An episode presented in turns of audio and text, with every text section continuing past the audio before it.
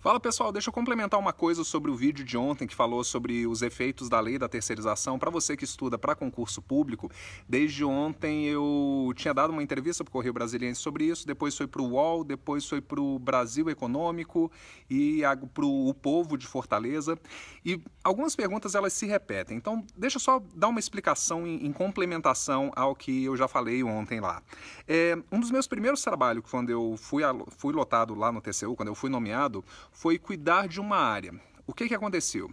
Foi terceirizado uma atividade dentro do TCU e os servidores que trabalhavam nessa, nessa atividade que foi terceirizada começa, tinham que trabalhar em outra área. Então eu fiz um treinamento tipo de ambientação, preparação para mudança, uma, uma coisa como isso daqui.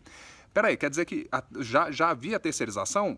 A terceirização já existe no serviço público e já existe para cacete.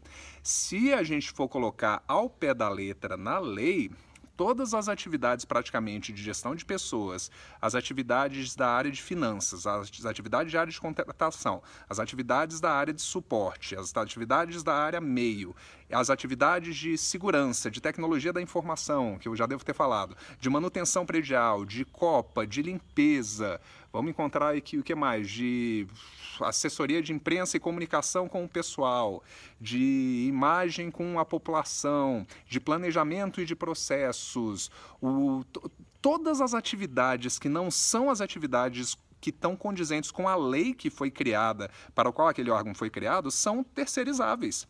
Então, a Constituição ela coloca, é obrigatório o concurso público para é, atuar no, no serviço público, artigo 37, inciso 2 lá.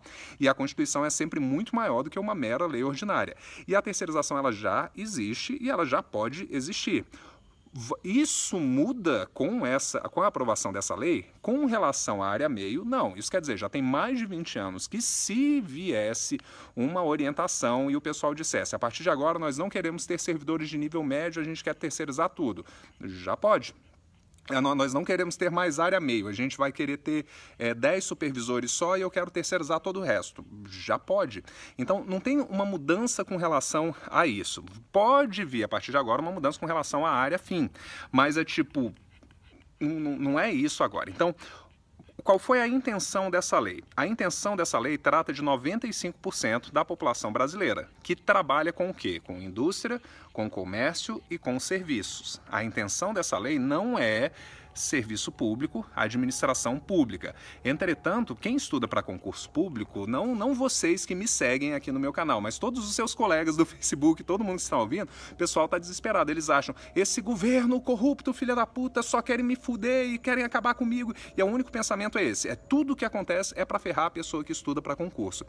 O que, que a gente esquece? A gente esquece que, primeira coisa, o Brasil é trocentas vezes maior do que o concurso. Então, a, a PEC do ano passado, a PEC ela não falava sobre concurso público, mas o concurseiro dizia, é, quer dizer, pra, quer, quer falar sobre a gente. O, essa lei de terceirização, ela não fala de concurso público, mas o concurseiro ele pensa, ah, ela está falando a respeito de, de mim, de mim. Então, a terceirização, antes de mais nada, a terceirização já existe, já é possível para praticamente todas as atividades da, da área meio. Por que, que não é feito? Primeiro, motivo óbvio, porque é, é, complicado. Terceirizar um serviço, e aí o que eu quero conversar é com você. Terceirizar um serviço é fácil quando ele tem três critérios. Isso aqui vai na parte de administração. Quando é uma atividade facilmente duplicável, quando é uma atividade facilmente ensinável e quando é uma, uma atividade que tem muitas pessoas que fazem isso. Então, por exemplo, eu quero terceirizar o serviço de limpeza, eu quero o, o serviço de copa, o serviço de motorista. Eu não quero abrir um concurso público para motorista como tinha no passado. Eu não quero abrir concurso público para copeira como tinha no passado. Eu quero terceirizar isso. Então, primeira coisa, é, é facilmente treinável em do um mês um motorista está pronto, em uma semana uma faxineira está pronta para trabalhar e por aí. É facilmente treinável é, e a capacitação e tem uma quantidade grande de pessoas ali dentro. Então isso vale.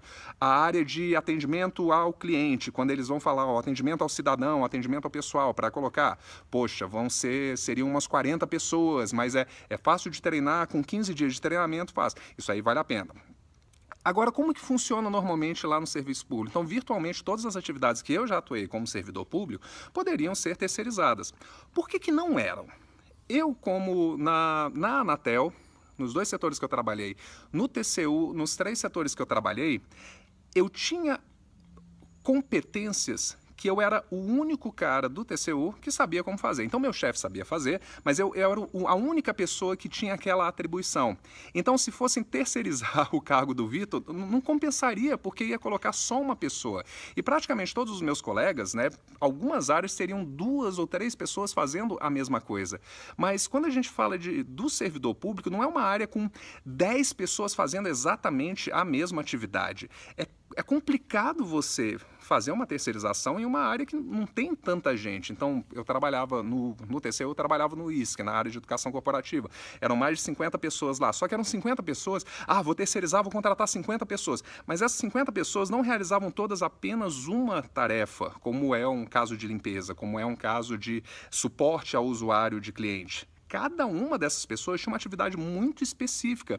E ainda que tivesse alguns setores em que duas pessoas compartilhassem, não compensa terceirizar o trabalho de duas pessoas, contratar uma empresa especializada em instaurar os processos de educação corporativa de duas, contratar uma empresa especializada em fazer o processo de licitação para obras da, dado da administração pública para ter só duas pessoas, só ter um ou dois pregoeiros, que é o que normalmente tem. Então, o que, que rola sobre isso daqui, certo? A coisa mais importante. Já é possível terceirizar uma penca de coisa. Primeira coisa, já, já é possível. Então, se fosse para querer terceirizar, poderia fazer já uma pancada de coisa. Por que, que não o é? Porque habitualmente a terceirização ela funciona para atividades que são rotineiras, que são de fácil capacitação e que tem muita quantidade de gente para estar tá trabalhando com aquilo o que se encaixa com algumas atividades no serviço público, por exemplo, suporte ao usuário, é, motorista, copa, limpeza, manutenção predial, que é fácil de ensinar, é fácil, é, é rotineiro e é, tem, tem muita gente que precisa. Mas a maior parte das atividades são pouca gente e é muito especializado. Então, vamos lá, ah, vou, vou, vou terceirizar agora o trabalho de um auditor federal do TCU, por causa do texto da lei, por exemplo. Show! Quanto tempo eu levaria para preparar uma pessoa, se eu fosse uma empresa privada, quanto tempo eu levaria para preparar e quanto tempo me custaria para ter um cara capacitado a fazer auditorias externas em órgão público para fazer do jeito lá? Cara, no mínimo dois anos, três anos de capacitação pra, e o cara tinha que ser um pica das galáxias por aí. Não compensa para a empresa de terceirização em praticamente nenhum lugar no mundo é fazer uma coisa que, que que não seja rápido de treinar esse pessoal.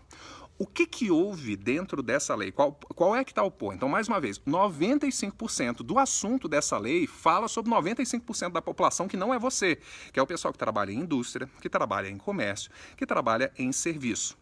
Você que trabalha no concurso público, o que, que ela fala sobre você? Primeiro, ela continua dizendo que a a terceirização dentro da área meio ela é possível e ela só deixa uma forma ampla de modo que eu posso interpretar que eu também posso terceirizar coisas dentro da área fim. Primeira coisa é um tiro no pé. Ah, mas é todo mundo doido. O que, que a gente tem que lembrar? Beleza, tem um doido como presidente, tem um do, do, do, do órgão, por exemplo, tem um doido como o, o diretor de determinado departamento. Mas 95% do departamento ainda é servidor. Servidor é o cara que você quer se tornar, servidor é o cara que, pelo qual você é responsável. É, eu lembro no TCU foi indicado uma pessoa para ser ministro, a galera se rebelou. O, os servidores do TCU disseram: esse filho da, esse, essa pessoa não entra e não trabalha aqui, a gente não trabalha desse tipo. E, e hoje em dia vocês estão com. Às vezes o, o concurseiro está com uma baixa autoestima.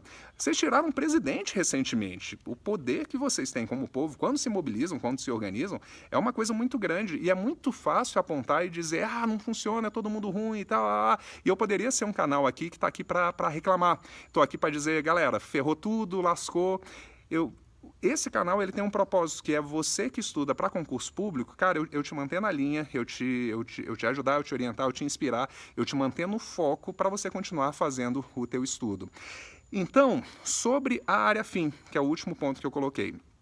De fato, abre-se uma margem interpretativa para que fosse possível a terceirização de atividades na área fim. Sendo possível, primeira coisa, é viável? Sendo possível, é algo que eu quero fazer? putz, primeira coisa para a maioria dos assuntos no gestão seria um absoluto tiro no pé. Por quê? Porque sairia mais caro, sairia muito mais complicado, sairia muito mais trabalhoso. É, Terceirização pode sair bem mais caro também, certo? Por, por, por uma penca de coisa.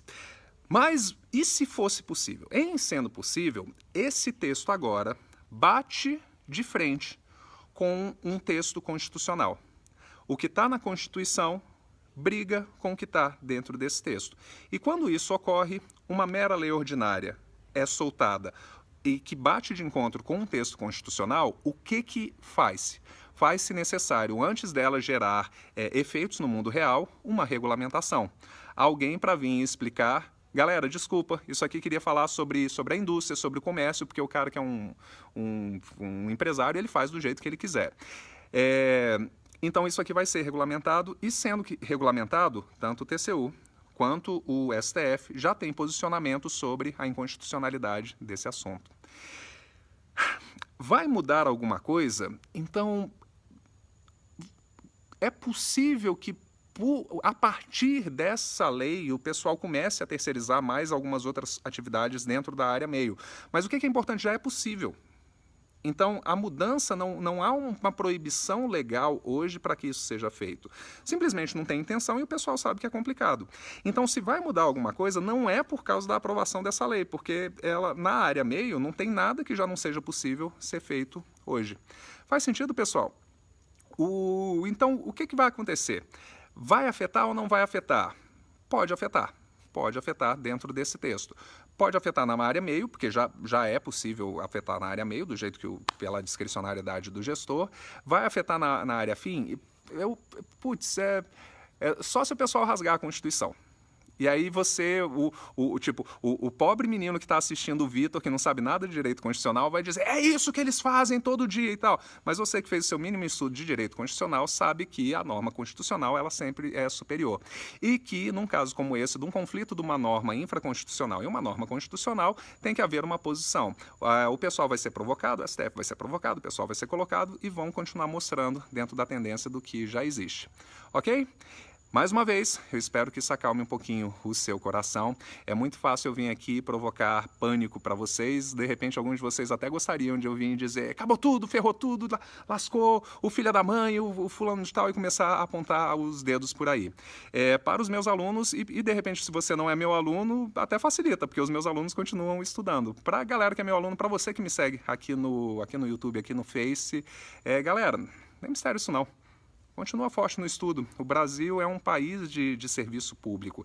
E enquanto não começar a ser falado em uma PEC para mudar a própria Constituição, que não, não existe qualquer papo ou qualquer boato disso daqui, é, continua com concurso público, continua com concurso público é, com contínuo. Todo ano são mais de 600, 600 mil servidores públicos ou empregados públicos que se aposentam, que são promovidos, que falecem. Então há sempre um déficit constante para ser preenchido aí contigo. Continue estudando, mais cedo, mais tarde, abre um cargo dentro da sua área. Valeu, galera. A Rocha nos Estudos. Eu estou aqui sempre que possível trazendo um bom conteúdo, mesmo que a luz acabe, mas um conteúdo que te ajude na sua preparação, que te mantenha no foco. A Rocha nos Estudos, nos vemos no topo. Até lá!